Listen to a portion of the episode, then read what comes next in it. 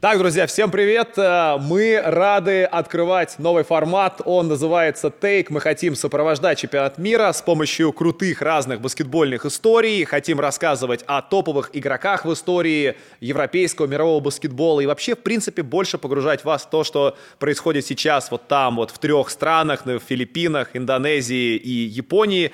И сегодня мы хотим поговорить о команде, которая оставила и продолжает оставлять очень большой вклад в развитие, наверное, мирового баскетбола. Как раз мы и поймем, есть ли это развитие, есть ли этот вклад.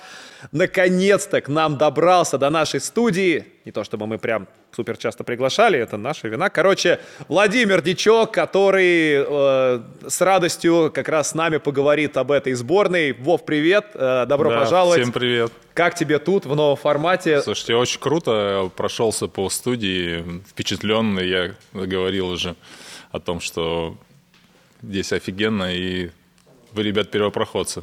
Мы стараемся, да. Это, кстати, первопроходцы, это стол, это наш оригинальный стол из нашей да, первой Я студии. вижу, что и разметка вся прям вся правильно нарисована. А какая хорошо. разметка, кстати? Ну, разметка вот видишь на площадке. Нет, просто это NBA-шная же разметка, правильно? А да. тут разная, видишь, здесь А-а-а. и фибашная, и внутри NBA-шная, поэтому все как надо. Учтено, по-видимому, все здесь. Так, ну что, у нас сегодня разговор про сборную Испании, про все, что она делает, про ее главного тренера Серджо Скариола, легендарного специалиста, с которым ты тоже работал, это тоже э, важный момент. Э, здорово, что ты как раз с нами можем, можем об этом с тобой поговорить. Наверное, главный вопрос, главный тейк как раз, который мы ищем, ответ на который мы ищем сегодня, это можно ли назвать сборную Испании и вообще испанский баскетбол, наверное, конечно, мы не сравниваем их с США. Ну, это... Ну, почему не сравниваем? Мы с ними тоже сравниваем. Если мы возьмем э, сборную Испании за последние два года, не только основную, но и резервные, они выиграли вообще все, что можно. Да, это вот Просто как раз. все, либо первое, либо второе, либо третье место, и юноши, и девушки там, в Европа, мир, они обыгрывают все и всех. Ну, да, естественно, да, да. Кроме, кроме США. Вот, видишь, важный момент, что э, от США мы, естественно, ждем только золотых медалей, если это не золото, не, серебро. Не ждем. Ну, да, важный момент. И э, в любом случае все, что не золото, для американцев все провал. Сразу становится огромной проблемой. А Испания, она как будто бы постоянно прыгает выше головы, или просто, ну, показывает, как они, типа, могут играть, что они, вот, мы опять лучше, мы выиграли чемпионат мира опять, выиграли опять Евробаскет, там, цепляемся за Олимпийские игры. Короче, как будто бы вот мой тейк в том, что сборная Испании самая успешная мировая баскетбольная сборная, вот с точки зрения именно овер-ачивмента, что они цель поставили, но перевыполнили раз, перевыполнили два, и как будто они вот такие самые хорошие. Э, мы попробуем в течение вот этого эфира сегодня Попробуем как-то дать на это ответ.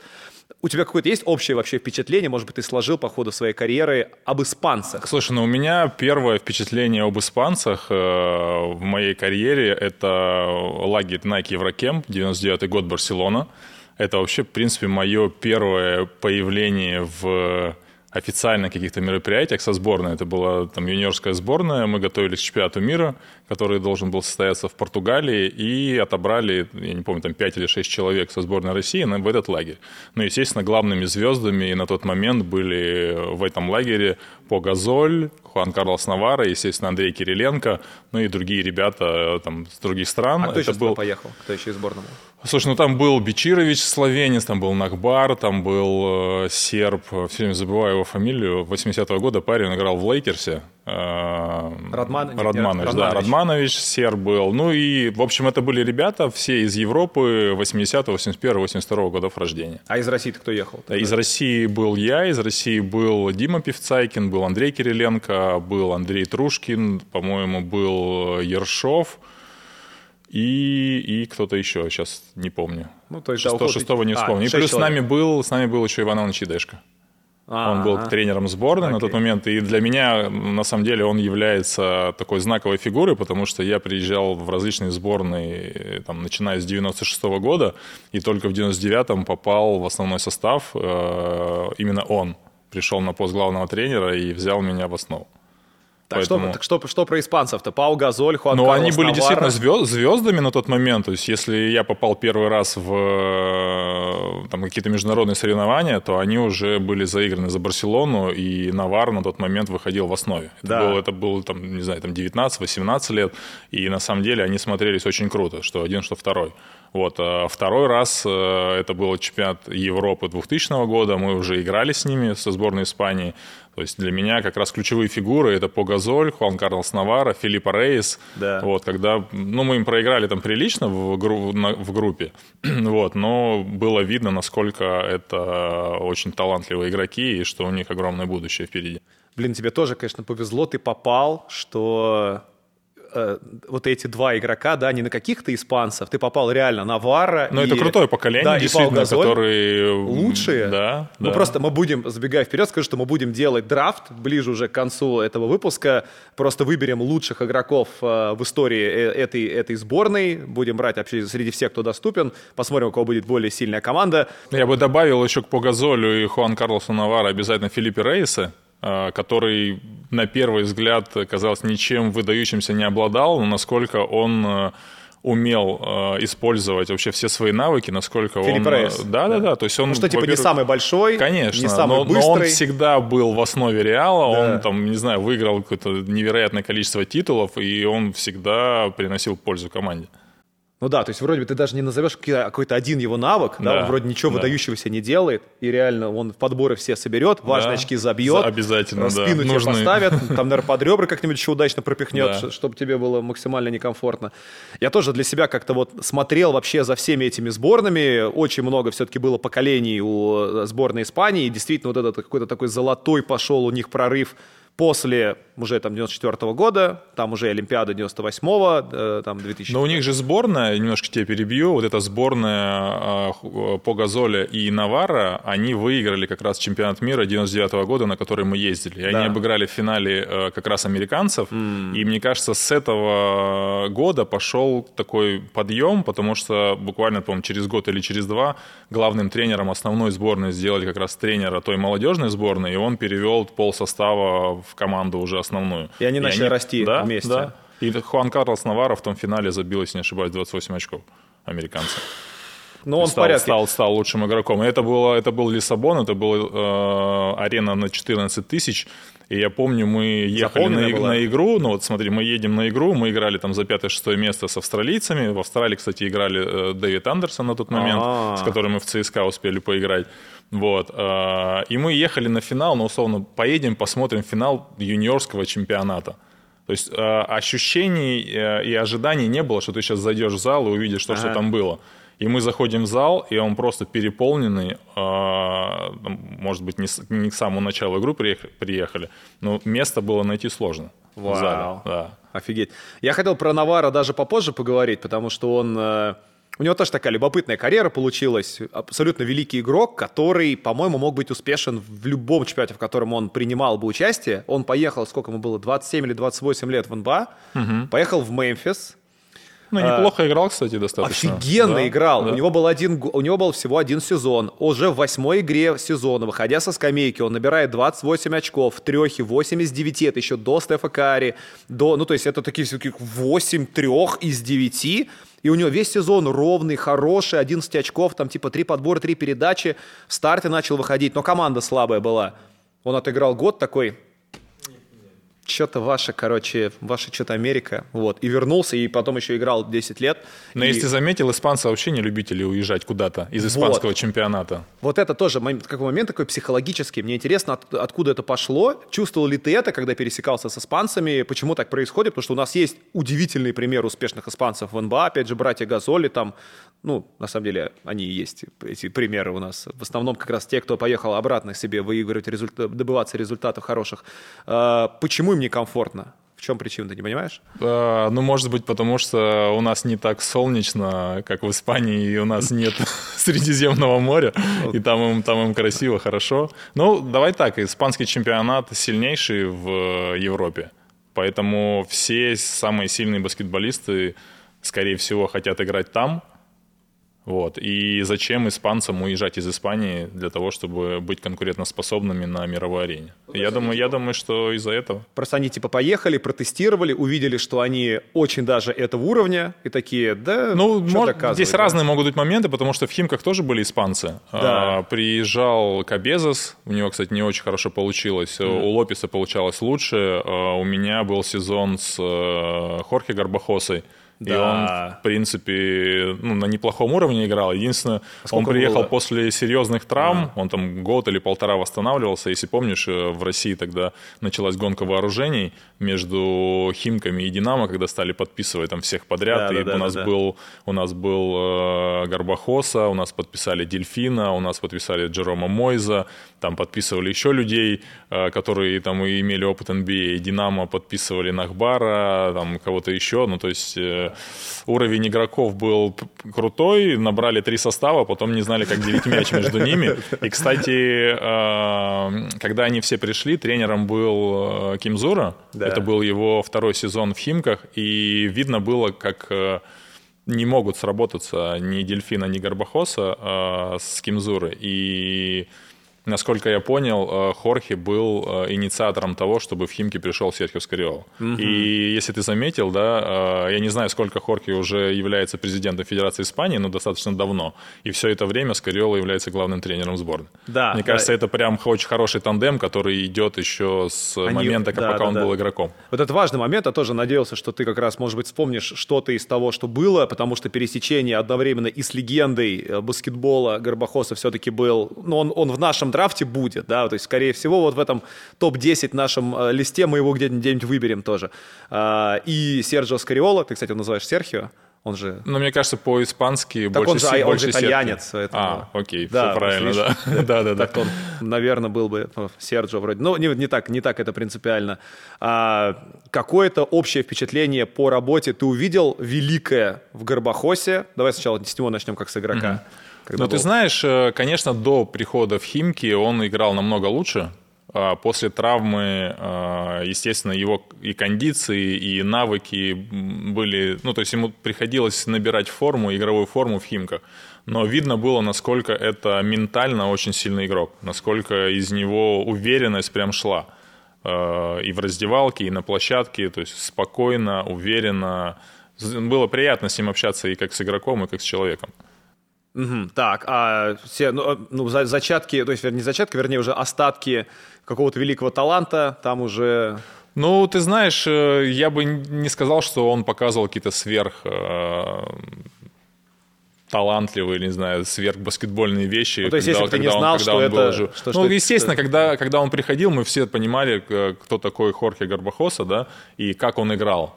Вот. Но, естественно, после такой серьезной травмы э, сразу показать тот уровень, который у него был, сложно, но тем не менее, я думаю, что он не опускался там, ниже своего там, среднего определенного уровня. И сейчас игре. он, да, сейчас 45 сейчас лет. Сейчас он президент он ФИБА Европа. Порядке. Я просто смотрел, когда он последний сезон был, да, 11-12 последний год у него был, да, Химки. Ну, потом еще после Химок он, получается, что три сезона целых отыграл Реал и у Никах, вот у него тоже было две команды. Так, другое тогда, к Горбахосе вернемся и к другим топовым игрокам тоже вернемся. Давай про Скариола, все-таки правда знаковый человек, какой-то удивительный тандем получился вроде испанская сборная, угу. которую супер успешно долгое время тренирует итальянский тренер. Слушай, ну он же, он же, в принципе, уже, мне кажется, испанец, потому что он всю свою карьеру э, тренирует в Испании да. Ты и тренировал, то есть он, по-моему, и у Никаху тренировал, да, и, ну, сейчас могу ошибиться, но с какой-то командой из, из Испании он становился чемпионом. Не, там, может быть, и Реал он тренировал. ну, кого-то тренировал в Испании он точно, вот до сборной. Поэтому я знаю, что у него и семья в Испании жила, и недвижимость у него в Испании, там где-то рядом, по-моему, с Хорхе Горбахоса они вместе обитали. Вот. Сейчас, да, он э, прошел путь и через НБА, сейчас вернулся на родину, тренирует Виртус. Мне кажется, опыт э, работы в Национальной баскетбольной ассоциации помогает ему очень сильно в работе с, э, со сборной. Потому что сборная Испании – это сплошь и рядом звезды, а умение работать со звездами, мне кажется, Да. дает как раз опыт э, работы именно в национальной баскетбольной Это ассоциации. важный момент, потому что он сам говорил, вот его много спрашивали про то, как сохранять вот эту атмосферу э, чемпионскую и мотивацию, когда у тебя, вот ты выиграл чемпионат, опять, Европы, чемпионат мира выиграл, у тебя там Пау Газоль двукратный чемпион НБА, Марк Газоль чемпион НБА, там, и просто игроки, которые выиграли все там на всех уровнях, типа как поддерживать вот этот хороший эмоциональный баланс, чтобы сборная была голодная, чтобы она была хорошая. И он говорит, что это супер большая многогранная работа, чтобы вот того же самого, например, Пау Газоля, который, ну, мы так думаем, Пау Газоля сказали, вот, чемпионат мира, вот начинается, все, он приехал. А он говорит, ни хрена, типа, у него дофига дел, то есть, и... Да, его нужно еще встроить. Его нужно встроить, его нужно уговорить. Он говорит, я там ругался с Марком Газолем, потому что я ему перед началом какого-то, не помню, чемпионата мира, по-моему, он обещал, говорит, ты у меня, конечно, в старте будешь играть. Потом начался, он понял, что он не должен играть в старте, они должны разводить, э, типа, Газолей по, по разные, вот, типа, давай один ты будешь начинать, другой будет там продолжать, там Рейса убирают. Он говорит, это очень сложная, типа, большая тема, все думают, что это так просто, просто взяли, набрали игроков, пошли результаты. Это совсем не то, это совсем не так. Э, да, он тренировал Реал, Реал три года у него был, ну, Никаха тоже была у него пять лет, э, Баскония была у него тоже еще. Ну вот, видишь, то есть он, в принципе, начало своей карьеры провел в Испании. Может, поэтому я его называю Серхио, а не Серджио. Вполне возможно. А, ты знал, что у Серджио Скриола родители учителя? Как-то это выражалось вообще в, в его работе? Там? Нет, нет. Э, Я слышал, что он проходил обучение именно тренерству вместе с Мессиной. Чуть ли не там они то ли в одном университете, либо даже в одном потоке проходили обучение вдвоем.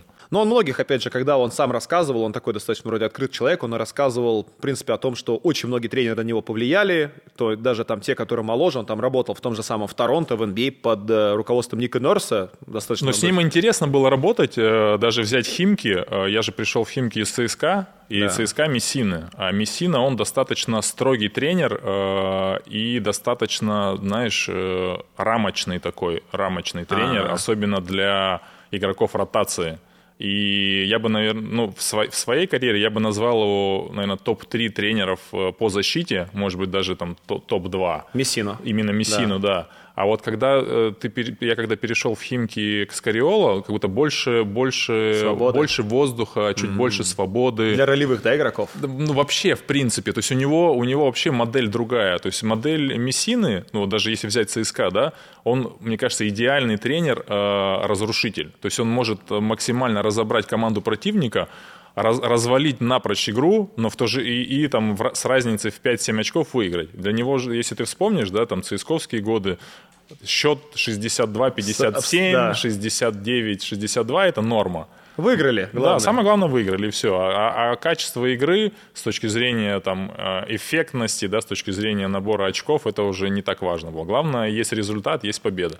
Мне кажется, Скариола в этом плане он другой, и это было сразу заметно, и это, это чувствовалось. С ним, с ним было интереснее. Просто, знаешь, я когда услышал, что он такую фразу сказал, говорит, что очень важно, он говорит, слушать своих игроков, потому что игроки иногда говорят очень умные вещи, они тебя чему-то учат, ты потом это встраиваешь в свою работу, там ты, там ты их чему-то начинаешь учить. Я такой думаю, блин, неужели это, типа успешный тренер, реально, просто услышав много историй о том, как игроки там, да, они там, может быть, что-то послушают от своих игроков, потом скажут, так, все херня, ничего не понимаете, играем вот так вот, будем играть по-моему. Э, ну, то есть получается, что это правда, что он действительно был Ну, ты знаешь, э, демократичный. я знаю Скариола 2007-2008 года, какой он сейчас, мне сложно говорить, но тогда, когда он пришел, он же пришел в середине сезона, и он четко сказал, так, ребят, э, результат зависит от меня, и с меня будут спрашивать за результат, поэтому Что вы верно. будете делать то, что я говорю. А, У нас э, буквально на следующий день, как нам объявили, что Скариола будет тренером, у каждого в шкафчике появился вот такой талмуд правил, Правил? Просто, да, правил э, внутрикомандных, то есть как ты должен ходить, в чем ты должен ходить на тренировки, на игры, можешь ли ты пользоваться телефоном и когда, если у тебя а, завтра игра, во сколько у тебя должен быть отбой, если у тебя завтра выходной, во сколько у тебя должен быть отбой, то есть, условно, если у тебя завтра игра, значит, ты после 11 не должен нигде появляться, должен быть дома. Если у тебя завтра выходной, то ты можешь погулять до часу. А это кто это все... контролирует? Ну, слушай, я не знаю, кто это контролирует, но это было все четко прописано там в, в таком своде правил. Со штрафами? И со штрафами, со всем, чем, как надо. Э, едем на выезд, у всех такого там цвета футболки, такие-то костюмы. Я помню, что когда мы брали молодых игроков, и если в автобус кто-то заходил в другого цвета футболки, там быстро сразу застегивались костюмы, куртки, чтобы не было видно, что футболка другого цвета. Поэтому правило, как бы строгость э, за пределами была, но на площадке он все-таки давал больше свободы. Угу. Слушай, он еще... А у вас были, когда вот внутри команды, у каждой команды есть какие-то конфликты, когда там что-то не получается, там игра не идет, э, собрание без участия тренеров, вот эти вот players only собрания? А, ну, видишь, э, у нас такие собрания были в ЦСКА, ага. и таких собраний было два или три э, в течение сезона. потому что у Мессины у него была такая фишка интересная. Поначалу э, я подумал, что это ну, действительно какая-то спонтанная э, реакция, эмоция, да? спонтанная ага. реакция, но к концу сезона я понял, что это э, некий такой момент для того, чтобы смотивировать игроков. А, то есть мы приходим на утреннюю тренировку, готовимся к какому-то важному матчу, начинается разбежка типа 2-1, 3-0, э, вот, раз мяч улетел, вау, там, ну, все сонные немного, да, там с утра, не, не все сконцентрированы. Вот в какой-то момент он делает свисток, останавливает, говорит, пошли вон все из зала. ну, мы раз, там минута проходит, э, ждем, тишина, и кто-то идет в корзинку взять мяч, ну, типа, и побросать в кольцо, пока вроде там спокойствие. да, все. На что он э, начинает кричать ассистентам, вы что, не слышали, отберите у них всех мячи и выгоните всех из зала. Вот, и после этого э, у нас было собрание в раздевалке, нас собрал Треджин Лэнгдон, он говорит, так, ребят, видите, тренер немного там нервничает, у нас важные игры, давайте соберемся, да, мы действительно виноваты. И, mm-hmm. так, и, так, и так было в течение сезона несколько раз. Последний раз был где-то перед финалом четырех в Праге, когда он нас всех выгнал снова из зала, так все, давайте валите а, отсюда. Все прям продумал, Ну вот да? так вот все. Я думаю, что это уже прям наработанная, это наработанная история. Потому что он говорил, потому что Скорел говорил примерно то же самое. Он говорил, как, чем больше командных собраний, говорит, мне тем проще, потому что они выходят, они заряжены, окрыленные, довольные, говорит, они все мои установки выполняют, говорит, мне вообще Но делать ничего не надо. Вел одну интересную вещь, которой у нас не было. А, перед игрой у нас э, была комнатка, где э, была расчерчена площадка. Не обязательно нужно, должно было быть кольцо, но мы проходили все основные комбинации свои и все основные комбинации противника. То есть, как правило, в командах это делается на утренней тренировке перед игрой. Это делалось и при Скориоле на утренней тренировке, но перед самой игрой – кстати, в Химках, где пресс-центр был, э, там была ну, там расклеена да, тейпами площадка, и э, команда проходила все комбинации, основные там нападения, основные пункты защиты прямо перед самой игрой. Угу. Вот такое нововведение он вел, это было. Это эффективно? Работало? Слушай, ну это, это напоминает. Э, на самом деле, я в какой-то момент задался вопросом, насколько это стратегически э, нужно, чтобы тебе полностью раскладывали игроков, потому что когда пришел Скариола, у нас в плейбуке перед каждой игрой каждому игроку раскладывали твоих противников. То есть просто, просто досконально. Кого ты держишь, э, как То правая рука, подход, ну, да, да, сильная какая рука, как держать, как атаковать против него, как защищаться. Но в какой-то момент я понял, что э, это как навигатор, знаешь. Ну, ты А-а-а. едешь по навигатору, а сейчас навигатор же не работает да. в центре, да? И ты, и ты понимаешь, что, блин, я не знаю, куда Без ехать. тяжелее, Без да? тяжелее. И здесь то же самое. Тебе разложили полностью, да, все. И ты как бы идешь по этим рельсам. И в какой-то момент понимаешь, блин, а как же, ну, аналитика, на, аналитика на, на игре сама твоя.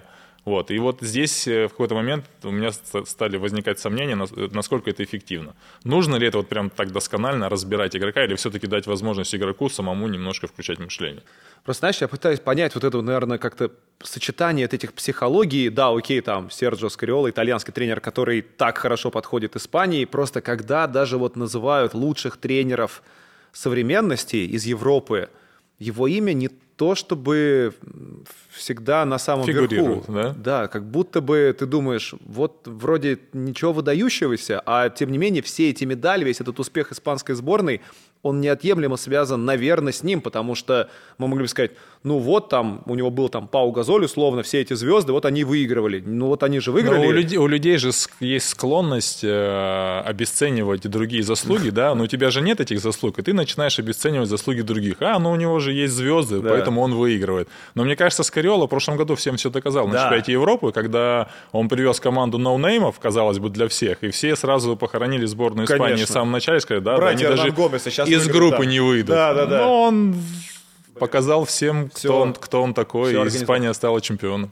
Мне знаешь, что интересно? Вот про этот аналитический подход, он вот такой, мне кажется, достаточно уже американский, чтобы вот раскладывать так прям максимально подробно. У ну, цифровой какая... баскетбол уже. Да, да, да. Хотя время еще вроде бы как будто бы даже не пришло в этот момент. Ну, в общем, что он говорил про НБА, когда в Химках было, это получается, 15 лет назад – потому что сейчас, я слышал, он уже поработав три года в Торонто, Ник Нерс тоже супер аналитический тренер с большой там интеграцией как раз э, всяких цифровых технологий и всего такого. Он говорил, что НБА большая лига, сложная, сильная, многогранная, и очень многому чему научился там у людей, хотя ему сколько там самому, ему 62, там Нику Норса там на 20 лет почти меньше, и тем не менее большая, ну не на 20, конечно, но все равно он гораздо моложе, и все равно большая работа была проведена. Э, как он относился к НБА, видел ли ты, что не знаю, как, какие-то у него и задатки есть, и желание туда поехать. Как он, как ну, вообще было? На тот момент э, мы не разговаривали об NBA, знаешь, и мне кажется, он сам был еще такой развивающийся тренер. Э, наверняка он хотел туда попасть. Мне кажется, что когда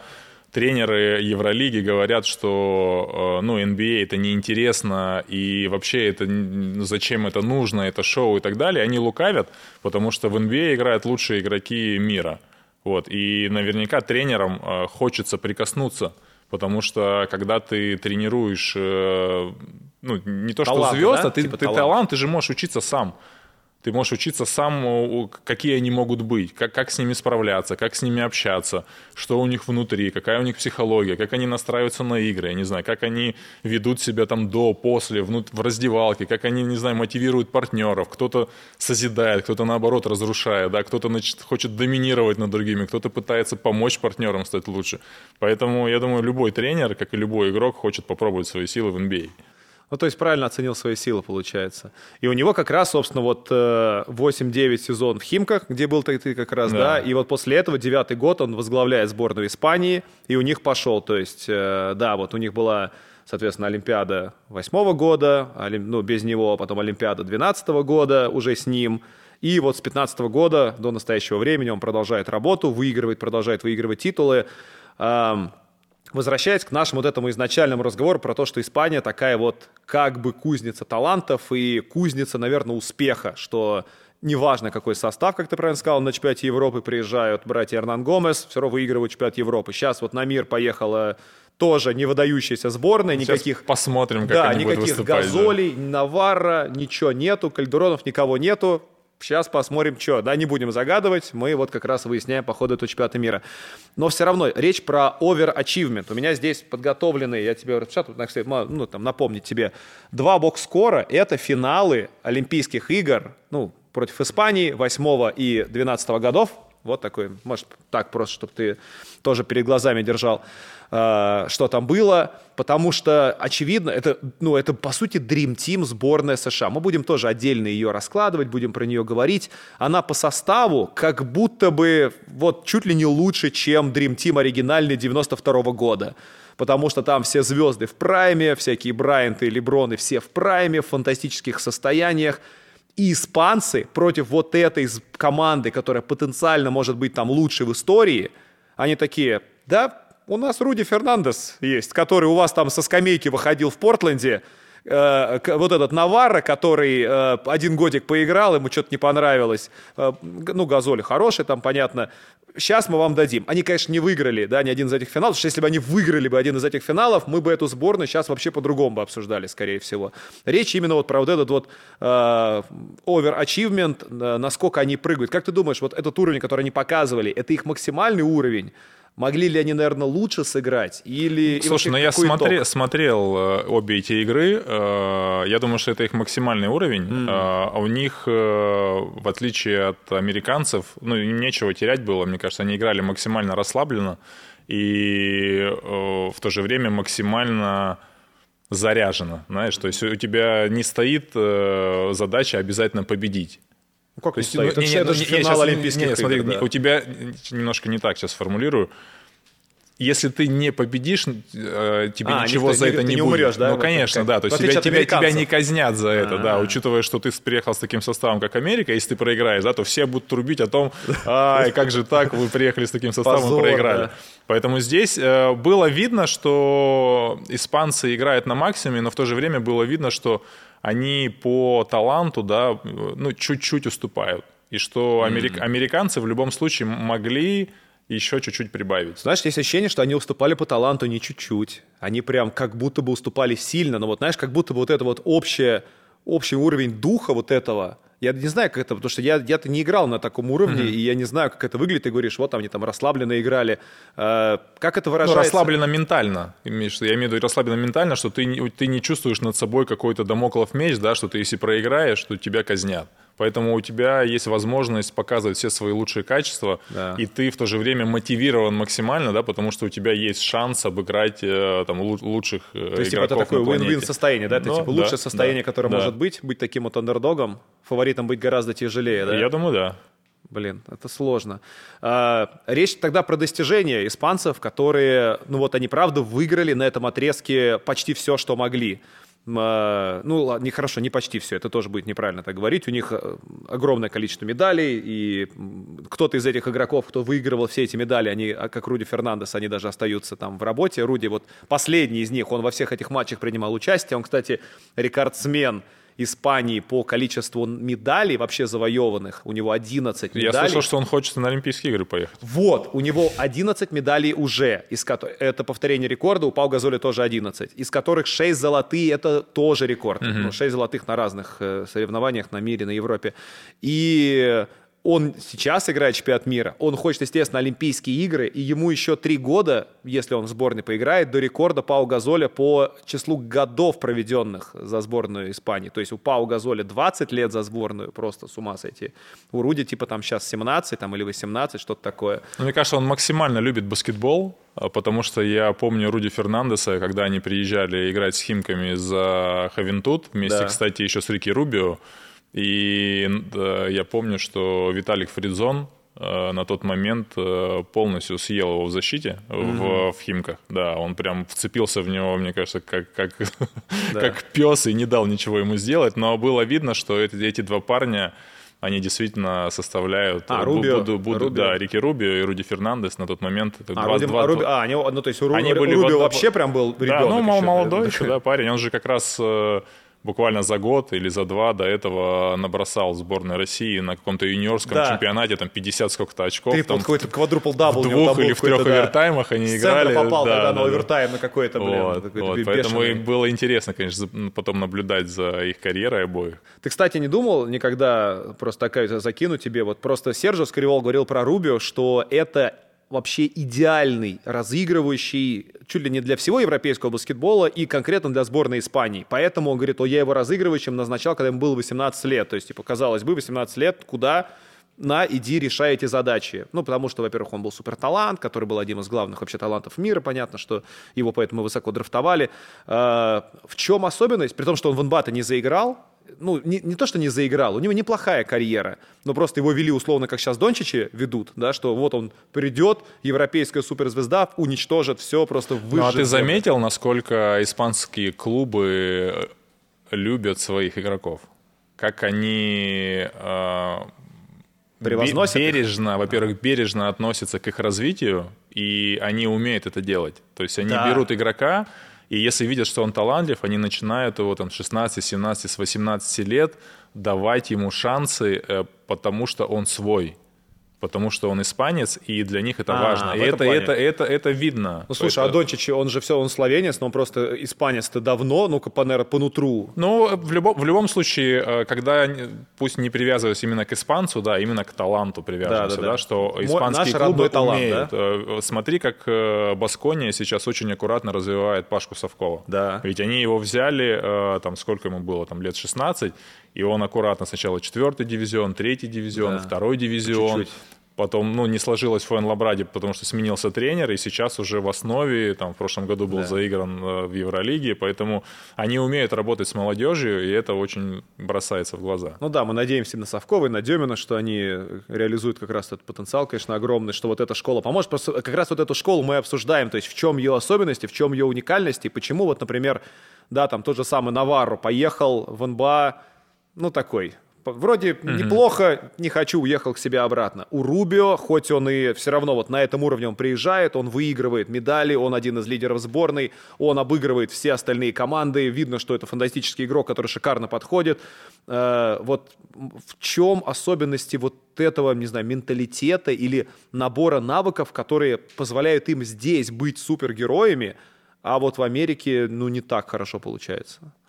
Ну, на самом деле, хороший вопрос. Если бы все знали ответ на Трудно, него, то да? все становились, да, супергероями в Америке. А, мне кажется, американский баскетбол это максимально атлетичный, и, наверное, не все белые ну, Дончич, ребята... Донч вообще нифига не атлетичный, а видишь, как пользуется своим телом. Бум-бум да. там. Но мне кажется, Дончи недооценивают. А, когда смотришь, как э, он играет и владеет своим телом, видно, что у него очень э, а, развита мощность Именно мощь, он, мощная, он очень, мощность да, тела. Он да. может быть не сильно быстрый, да. но как от него отскакивают большие ребята под да. кольцом. И, по-видимому, он проделает очень большую работу и в сезоне, и летом, хоть на него постоянно, постоянно да, э, да. критики обрушиваются, что там он там пончик, толстый, еще кто-то, но видно, насколько тело его сильное и мощное. Может быть, оно не такое рельефное, но он действительно заходит под кольцо. Но он, конечно, уникальный. Его невозможно сравнивать с другими. Уникальный потому что, талант, потому что еще же очень важно от баскетбольного IQ, и там космический какой-то уровень у него. Поэтому. Значит, подумал про, про Рубио, подумал э, про Пау. Э, я просто копался что-то там в информации и понял, что очень неожиданный был рекордсмен по набранным очкам за сборную Испании в официальном mm-hmm. матче интернациональном. Я сейчас даже смотрю, вот я, мы просто в список тут, наверное, там, да, ну, чуть ли не все, ну, не, конечно, нельзя было все таланты испанским сказать, потому что там надо несколько листов понадобилось бы, но тут этой фамилии, этого человека нет, я тебе даю подсказку. Короче, рубрика «Ты никогда не угадаешь, кто рекордсмен сборной Испании по очкам в одной игре». Э, я тоже я боюсь, что ты тоже не сможешь. Хотя можешь назвать количество, чтобы было интересно тебе угадать. Количество очков? Да, в одной игре.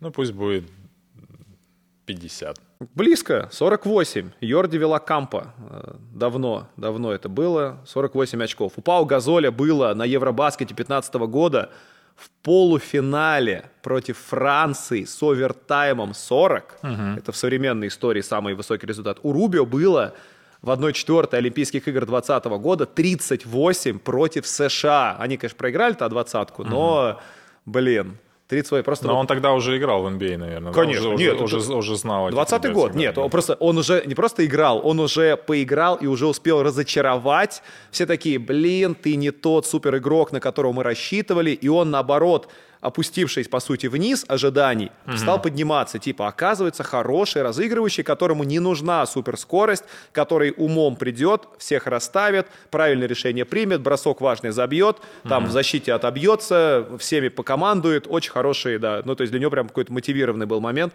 Он организовал для себя тоже эту победу.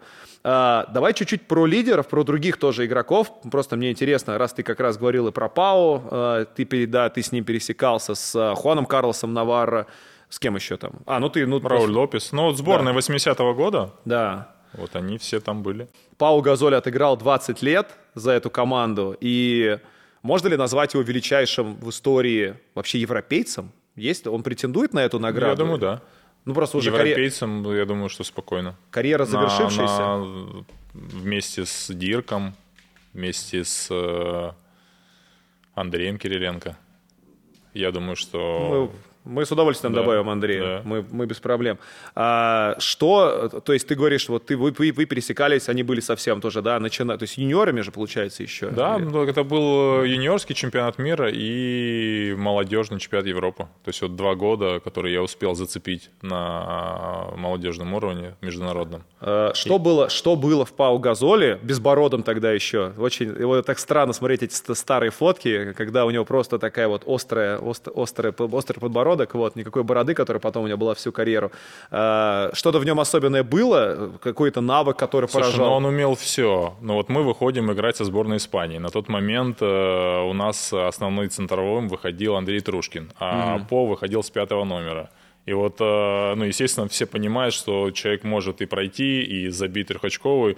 И Андрюха так где-то в метре там рукой машет, он там раз треху, mm-hmm. там раз вторую треху. Андрей чуть ближе, он там на одном ударе разгоняется и сверху. Поэтому, конечно, было Офигеть. видно. Но, ты знаешь, мне кажется, испанцы склонны немного к звездности, особенно когда у них хорошо все получается, потому что после чемпионата мира, когда они стали чемпионами э, в Португалии, они приехали в Македонию на чемпионат Европы. И они проиграли в полуфинале, по-моему, в овертайме сборной Израиля. Э, там играл, по-моему, э, Талбурштейн из таких, из, из известных, э, которые в Евролиге поиграли, и кто-то еще. Ну, так я бы не сказал, что там сильная, сильная сборная так. по именам, но было видно, что они приехали такие короли, они там на бассейне, все на пляжах, все прекрасно, отлично. Вот, они там немножко там, с трудом проходил групповой этап, потом дальше, но вот в полуфинале попали на Израиль, максимально заряженные, мотивированные, они, мне кажется, там прыгнули не просто выше своей головы, а выше там двух своих голов, вот, и обыграли испанцев. Испанцы, по-моему, стали только третьи на том молодежном чемпионате Европы, причем они были в максимально сильном составе на тот момент. Просто, знаешь, вот это вот э, сейчас вот эта история с талантами, да, то есть э, система так получается периодически рождает суперталанты. Так вот получилось, наверное, что главный талант Европы за последние 20 лет, который в Европе рос и рос в испанской системе, он оказался словенцем, да, но mm-hmm. он все равно, черт возьми, испанец. Он, блин, реально, он ну, половина, он все равно испанская тема у него остается. Я думаю, благодаря испанскому баскетболу он вырос э, в ту звезду, которой да. он сейчас является. Вряд да. ли бы он в славянском чемпионате так э, смог бы, да, стрельнуть. А, просто а, отец, который, да, там да. тренировал его и который продвигал его, он понял, что парень талантливый, нужно его показать э, там, грандом, что они смогут из него сделать да. уже того человека, который он который И он если он целенаправленно сейчас. именно прям Испанию смотрел и хотел, это прям большой респект ему за то, да, что он да. выбрал правильную школу, потому что сейчас мы смотрим на то, что литовская школа там при всем уважении не, не создает суперталанты. Да, система mm-hmm. есть, хорошие, ровные игроки там даже уровня Евролиги появляются, ничего более выдающегося, ну, нету. Вот, ну, ничего такого. Ну, ты знаешь, мне кажется, испанцы переняли модель э, американскую с точки зрения привлечения игроков, э, ну, там, может быть, не со всего мира, но со всей Европы а, точно. А, типа скупают лучшие ну, таланты, Но да? они, они то, что скупают, они находят их, да, да и, и, и заводят свою систему. Неспроста же у них есть правило, когда ты, проведя до 18 лет, по-моему, минимум 3 сезона в Испании, да. ты становишься местным игроком. То есть у них, у них же нет четкого правила там, по, да. по лимиту, да, то угу. есть у них нет там, что должно быть 4 испанца, у них должно быть 4 local плеера. Ага. А player это если ты приехал, вот как Сав, Сав, Пашка, по-моему, не смог попасть, в, а вот э, Демин, по-моему, уже сможет. Local player. Да, да, да, он там с 16, там с 15 до 18 ты находишься в системе испанского Офигенное баскетбола, правило, ты становишься local плеером. Дальше у тебя, по-моему, э, только два не европейца, mm-hmm. может быть, а остальные европейцы. То есть, когда, знаешь, когда говорят, что ну, типа в Испании нет лимита, ну да, то это, это условно. Это, конечно, да. там есть у Европы есть лимит очень серьезный. То есть, как во многих европейских чемпионатах у тебя может быть только два не европейца, а остальные все европейцы, да. и из них условно там четыре локал плеера или четыре там игрока там какой-то страны. Да. Поэтому э, и Реал, и Барселона, и Хавентут, и Баскония они все привлекают э, молодые таланты из Европы, из Латвии, из Эстонии, сейчас да. на Россию, смотри, когда взгляд обратили, сейчас да, сколько да, уже? Очень приятно. Два, два россиянина в Басконии, уже четверо в Реале, да. один, э, от которого мы, наверное, многие даже не знали, да, который, по-моему, играл в Аликанте и попал в сборную на Next Generation, забыл фамилию, парень ездил, вот, поэтому, как бы, ребята-то есть, и Испания показывает, что они могут э, работать с талантами, если не ошибаюсь, э, там, в прошлом или позапрошлом году Баскония была в лидерах по переходам из э, европейских клубов в NBA. А, то есть э, мы просто приходим сейчас к тому, что на фоне того, что остальные сборные, у них либо стагнация, даже, например, Сербия, да, вот там Сербия, например, очень повезло, что у них Йокич родился, хотя он ничего выдающегося по юниорской карьере. В НБА самый конец драфта. Толстый какой-то непонятный парень, ну, сейчас лучший игрок на планете. Ну, по-моему, это, ну, блин, так совпало. Я, я вот, правда, хорошее сочетание ага. получилось талантов, его головы, всего такого. Они не продюсируют больше талантов э, такого прям уровня, да, нет такого, что ты смотришь, а вот этот талантлив, этот талантлив, они вроде тоже такие все ровные. Остальные сборные, как будто бы они все вот эту ровную планку держат, а Испания, они правда создают вот эти условия, не как в Америке, конечно, где у тебя миллион школьников, и там, да, да там на одно место, там в Дюке у тебя там тысяча человек, да. и все на одной позиции, там лучше, естественно, берется из них. Но как будто бы они вот, э, да, у них не такая большая конкуренция, но они прям лучшее дают всем этим игрокам, и получается на выходе очень крутой результат. Просто к тому, что школа, они ее создали, и сейчас мы говорим о, об этой команде как о там, ну, чуть ли не самой успешной сборной в мире с баскетбольной точки зрения. Вот я к этому просто веду, да, мы пытаемся найти этот ответ на этот вопрос, правда ли у нас сборная Испании такой главный оверачивер вообще мирового баскетбола. Ну, получается так. Я думаю, что создана система, система подготовки не только баскетболистов, а система преемственности э, всех сборных, да, начиная от основной сборной и вниз к, ко всем остальным. Просто, знаешь, э, я вот так подумал, Пау Газоль окей, приходил, супер талант, про него все знали, всегда очень большой игрок, первый номер драфта, если, или нет, третий номер драфта, но все равно, да, очень большой исполнитель. И его брат Марк, э, пухленький, это знаменитые фотографии, где он э, в юниорском чемпионате ходит, высокий, грузный, смешной, просто смешной высокий брат одного из лучших молодых игроков мира – но никто ведь даже не думал, что он Вообще. сможет дорасти до такого уровня, когда он только появился на радарах где-то да. в телевизоре. Все думали, ну окей, да, брат, да, э, баскетболист. Ну, наверное, брат помогает. Просто, это, знаешь, это такая рубрика, которую я придумал, что, типа, где бы ты был бы, если бы не твоя сборная? Э, а может быть и на самом деле брат. Но это сейчас попробуем разобраться. То есть Марка Газоля драфтуют очень низко, его правами просто начинают торговать как, ну как права принадлежали Лейкерс, э, и они, когда меняли к Коби Брайанту Пау Газоля из Мемфиса, они такие, ой, Марка, забирайте, брат, то здоровье, господи, он все равно играть никогда не будет. Видели его фотографии, огромная хрень какая-то ходит. Э, он не играет первый год после обмена, но играет зато два турнира. Он играет Кубок мира шестой, Евробаскет седьмой. Потом проводит первый сезон в НБА. Ну так, ничего особенного, выходит да, со скамейки, хороший, да. ровненький, аккуратный. А потом сверху добавляет еще Евробаскет седьмого и Олимпийские игры восьмого, где как раз у него начинает потихонечку что-то наклевываться. Там уже и результаты какие-то у него пошли, он стал больше играть за сборную, там 18 минут за матч. И потом пошел прорыв. Вот у него девятый, десятый год, и все. Дальше он уже один из лучших центровых НБА и мира вообще. Но просто мой тейк не в том, что это его сделало НБА таким. Все думают, ну вот он работал над собой, ему НБА дала возможности, он показал себя. По-моему, ни хрена такого не было. Ну ты знаешь, сейчас э, э, вспомнил историю, разговаривали как раз э, с Лехой Совковым, это отец Пашки, да, и он рассказывал о подходе к, к, к его сыну, когда его забрали уже в основную команду. Ага. И у него целая программа, расписанная там на, на год вперед, может быть, даже на несколько по развитию его индивидуальных качеств, как в плане баскетбола, так и в плане функциональных качеств. Ага. И он говорит, вот если э, есть решение тренера о том, что он попадает на игру, допустим, в состав, на, там, который будет там завтра или послезавтра, то он тренируется с командой эти тренировки.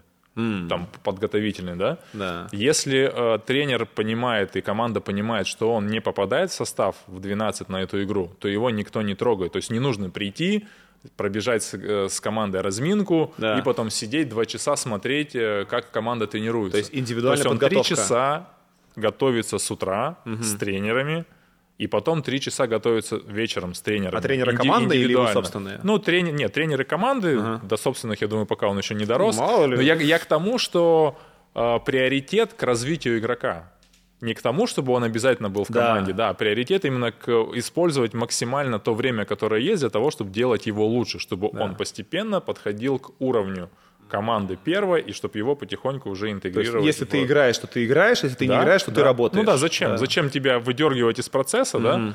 Потому что я знаю, что там иногда в наших командах молодежь выдергивают, да, для того, чтобы да. там, не знаю, для количества, там, я не говорю, что все, Но иногда лучше оставить игрока для того, чтобы он работал индивидуально и потратил это время с пользой, да. чем э, выдергивать его, чтобы он пробежался с командой разминку, а дальше, когда начнутся уже отработка комбинации и игра 5 на 5, подготовка к, к игре, ну, наверняка он участвовать не будет. И здесь, и здесь вот это, когда он мне это рассказывал, для меня это прям такие офигенные истории, как бы я говорю, блин, круто. Да, это действительно КПД, показ... увеличивается КПД Конечно, работы. это показывает о том, что все внимание на игрока, на его развитие, да. чтобы после он вернул все то, что в него вложено. Смотри, давай про Марка Газоли тогда. К чему ты ведешь? То есть ты ведешь к тому, что это он просто такой, ну, Я думаю, очевидно, что, что это была проделана молодец. колоссальная работа. Я, есть просто есть зрения... ощущение, что она была больше проделана именно сборной и теми, кто был рядом с ним, там, Горбахос и братом его, конечно Ну, ты знаешь, же. я думаю, что это вообще все в совокупности. Ага, Во-первых, у него перед глазами брат, который да. для него, безусловно, стал мотивацией. Во-вторых, и плюс блюпринт, навер... он такой просто говорит, смотри, вот, вот тебе сценарий, смотри, как надо, что делать, Я думаю, вот что это еще колоссальная уровня. поддержка от брата, да, потому что когда у тебя что-то не получается, у тебя могут, может быть атмосфера вокруг тебя, а, да, да, ты там такой секой, а тут тебя постоянно поддерживают, давай, да. чувак, смотри, я же смог, и ты сможешь, давай, главное там трудись, вот смотри, путь такой, вот путь такой, выбирай. Можешь э, продолжать таким быть пухлячком и все закончится, или ты трудишься, следишь там за своим здоровьем, за питанием, за баскетбольными навыками, растешь и становишься лучше. В общем, мы приходим, получается, к мысли, что если там, не знаю, в ближайшие 10 лет нам скажут, там из, из Европы выйдут 5 суперталантов, да, там поедут, ну, на, на мировом баскетбольном уровне будет 5 суперталантов из Европы. Мы подумаем, что три из них, наверное, прошли школу Испании. Да, не факт, что они все испанцы, но испанскую школу, скорее всего, получается, Думаю, да, да. Пройдет... Но учитывая, что в прошлом году и в этом году все молодежные, там, юниорские испанские сборные были в призах, ну, наверняка кто-то из них должен попасть на небосклон. Так, ну смотри, мы можем э, называть сборную Испании, тогда подведем сейчас перед драфтом у нас получается итог, мы можем называть ее, не знаю, самой успешной баскетбольной сборной именно потому, как она пользуется своими талантами, как она растет и какие результаты она показывает? Или же все-таки у нас есть там условно США, есть все остальные? Как мы на это Знаешь, смотрим? я думаю, что мы можем назвать сборную Испании самой успешной, не знаю, там последнего там, десятилетия или пятнадцатилетия ага. точно. Mm-hmm. То есть, потому что есть э, у нас и Сербия, да, которая обладает э, там, шикарными талантами. Ну, таланты есть, да. Вот. Э, есть другие сборные, есть э, сборная Франции, да, которая, которая да. тоже да. очень много игроков NBA, и которая мне кажется, чуть-чуть у них другая не, школа, не, не да. хватало, да. У них другая школа, у них да, нет никакого да. французского чемпионата, в котором там все потрясающие таланты растут и прогрессируют. Они, они как-то по-другому, у них, да, у, у них скаутинг у них такой, был, идет. я не знаю, как сейчас, э, в свое время же делегация от РФБ ездила во Францию, когда Андрей стал президентом, ага. и у них прям целый центр, центр подготовки mm. национальный. То есть э, они отсматривают на региональном уровне всех ребят, потом их собирают этот национальный центр и уже готовят э, как бы такой федеральный, на федеральном уровне, знаешь, программу. Так, ну хорошо, ладно. Я надеюсь, что мы, да, смогли чуть-чуть э, ответить на эти вопросы, которые мы тут поднимаем. Давай попробуем определить, правда, вот э, самых крутых игроков. Mm-hmm. Проведем небольшой драфт. Э, у нас тут есть монетка с номер с цифрой 5, есть орел. Что ты выберешь? Ты же центра не играл, пятый, да? Кстати, кстати играл. Играл Когда пятого? в Красноярске сломались, и тоже там, там Дэн Беляев был, и латыш Каспар Скамбола. А, Они одновременно сломались, и мне пришлось два или три месяца играть пятого номера. Было, было весело. С кем, с кем ты толкался? Слушай, ну это был Лавринович в Казани вместе с, Лам, вместе с Лампой. Он, по-моему, перешел туда. Это в ЦСКА, там и Димка Соколов, я еще не помню, кто там большие. Но там было, было да, весело. Было весело. Ну что, пять, пять или, или Орел? А давай пять. Пять, хорошо. Будет у тебя первый. Да, у тебя первый пик. Давай, каждый набирает по пять человек, э, соберем команду. Сразу пять или по одному берем? Нет, по одному, конечно. Ну, Твой первый я, пик, я, мой я, первый я пик. по заберу. Ну, конечно, ты заберешь по, по, по газолю, блин, все просто. Так, э, я смотрю, мне нужно реально, мне нужно, мы же берем игроков в прайме, правильно, мы же не берем которых сейчас, как они сейчас выглядят. Потому что, знаешь, например, Серхио Юль очень легко забыть э, из-за того, что сейчас он играет уже 5 да, минут. Да, да, да. Он все равно выходит и выигрывает чертову Евролигу, потому что такой... Последним броском. Да, мне пофигу, короче, что вы думаете, я пошел, заберу эту Евролигу себе. Я возьму себе, да, Серх Юли, потому что в прайме это абсолютнейший монстр. Пусть у меня будет первый номер, вот такой супер умный, супер грамотный. Хорошо, я тогда себе заберу Сержа Ибаку, который будет просто с муха- мухобойкой накрывать Блин. всех под кольцом. Я просто, знаешь, как-то вот э, во время, помню, ковида, что-то мне попались несколько матчей Оклахомы, э, и он молодой, Да. И Я просто, я, я просто забыл, потому что сейчас ты уже видишь, как, какой, ну, то есть я там помню последние его годы, он же не такой атлетичный, а что он творил в начале карьеры, Да. верхний край щита у него при каждой попытке броска, я хрен знает, как его перебросить. Том, что сейчас, он- мне кажется, его последователь э, Усман Гаруба. Ну вот э, непонятно, порядке, да. потому что он, он тоже, типа, они не могут, он не такой большой, не такой атлетичный, он уже в трех, по-моему, командах НБА побыл, и от него уже треть, по-моему, отказалась. Или вторая, или третья от него уже отказалась, и он сейчас, вот для него мотива- мотивация на чемпионате мира себя показать. Так, ты забрал Иба Кайзера, ну я беру Марка Газоль, мне тоже нужен центр. Мгм, давай. Э, да, Марк в порядке. Он... э, Так, и мне тогда нужен первый номер, и я себе заберу Серхио Родригес. Офигеть. Я думал, ты, кстати, возьмешь Рики Рубио как первого номера. Серхио, блин. Серхио. Мне Серхио- кажется, у Серхио больше характер э, такой, знаешь, победителя, А, прям лидера, вырвать, на- да? наг- наглый такой, Я прям вырву вообще тебе обалден, сердце. да. Как, как Юль. Ну, собственно, когда... Как... Блин, хороший. Так, а Мне чё- кажется, как Юль, но у него еще он более хитрый. Юль все-таки больше прямолинейный, а Серхи э, Родригес, он еще хитрый, помимо того, что он еще наглый и дерзкий. Так, ну я так понимаю, Горбахоса ты не хочешь брать, потому что ты с ним тогда поиграл, он был уже старый, он что-то тебя не впечатлил Но в прайме нифига. он в порядке был, поэтому забирает. Какой-то, да, какой- какой-то непонятный персонаж. Я себе Хорхе беру, конечно, что. Давай. Ничего себе. Да, мой третий пик будет. Еще двое. Еще Да, двое но у меня надо. сейчас б- дилемма, дилемма. Мне нужен второй номер, и я не знаю, кого взять. Блин, Э, Мирочич, кстати, уже еще. А Кальдерона, нет?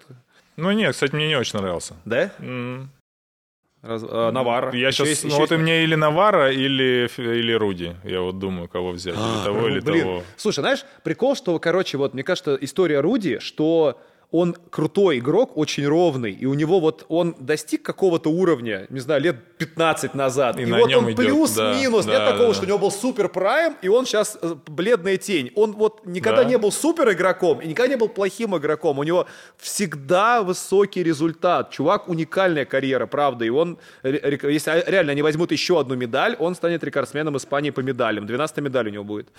Ну, вот давай я мира. его и заберу тогда. Руби, Руди. Руди Фернандес. Руди Фернандес. Аут. Э, вот знаешь, блин, Никола Миротич. Никола Но мне, Миротич. мне не нравится он. Мне кажется, он бесхарактерный товарищ. Да, клавер. Ну да, он такой какой-то. Он, он, он э, очень крутой, он э, супер скорер, но мне кажется, когда идет жесткий клатч, э, Да. он куда-то уходит. Так, э, Хуан Карлос Наварро, пусть на задней линии с Юлем, они нормально, нормально друг другу подходят. Вот. Э, Наварро не особо просит мяч, ну, то есть просит мяч, но ничего, он забьет, он все организует, все будет нормально. Может, ты кого-то вспомнишь еще, кого-то, кого мы здесь не, напи- не написали. А, еще братья Эрнан Гомес тоже здесь.